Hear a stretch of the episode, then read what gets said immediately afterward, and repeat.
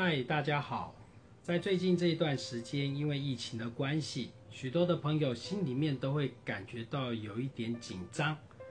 还是提醒大家，抱着一个平常的心，用平常的心去面对这一切。因为去年的时候，大家已经看到这个按病毒的状况在全世界各地所造成的一些可能性跟结果性，所以呢，也经过了这一年的时间。我相信大家应该都可以平心静气的去面对现在疫情对我们台湾的挑战。当然，也希望大家能够谨守防疫的一些该要做的安全措施，让这次的病毒的状况能够快速的在我们台湾这块土地上面消失不见。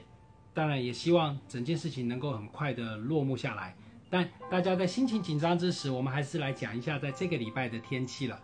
呃，这个礼拜的天气在今天的时候，大家会感觉到的是闷热的感觉啊。午后阵雨呢，山区倒是开始有发展了。在礼拜二的时候呢，最主要有一个微弱的锋面会接近到台湾的北部海面。当锋面接近之后呢，在这中部以北云层量增多，有局部的短暂阵雨，甚至呢包含着可能有一些对流出现的话，就会伴随着有雷雨的现象了。但很可惜的，这一道锋面还是没有停留在我们台湾上空。它来的时间大概才半天的时间，就逐渐的离开了。所以呢，这道封面系统来说，对我们带来的降雨只会有局部性的短暂雨，滋润土地是可以，对于水旱旱象的解除那是不可能的。所以呢，大家还是记得要节约用水。那对于中部以南的朋友来说呢，这一道封面因为是一个微弱的封面系统，所以在这中部以南来说，仍然是属于天气晴朗。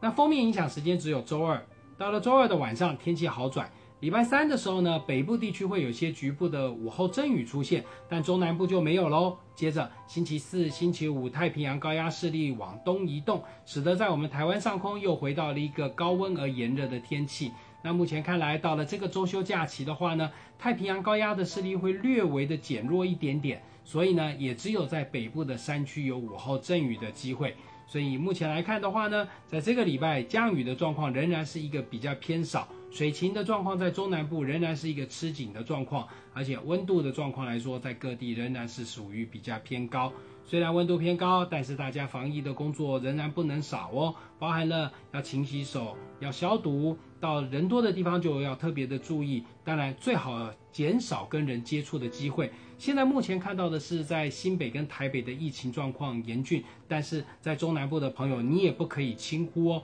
因为台湾真的太小了。而现在呢，真正的这个洪峰还没有到达哦，所以呢，大家在现在这个时候仍然要谨守的指挥中心告诉大家的指示。那在这段时间，大家多忍耐一下，看看能不能在这一短短的时间之内把病毒的整个爆发量压制住。那我们才能够度过这一段险峻的期间，但还是要提醒大家，天气闷热，户外活动记得要多多的补充水分。还有在闷热的场所的时候呢，你还是要记得这要保持一些室内良好的通风，严防这个的疫情的状况会在一些闷热的环境当中，一些密闭的空间当中，可能会有一些这个病毒的量会出现。所以还是提醒大家少跟人接触，这样子这段时间大家才可以保平安。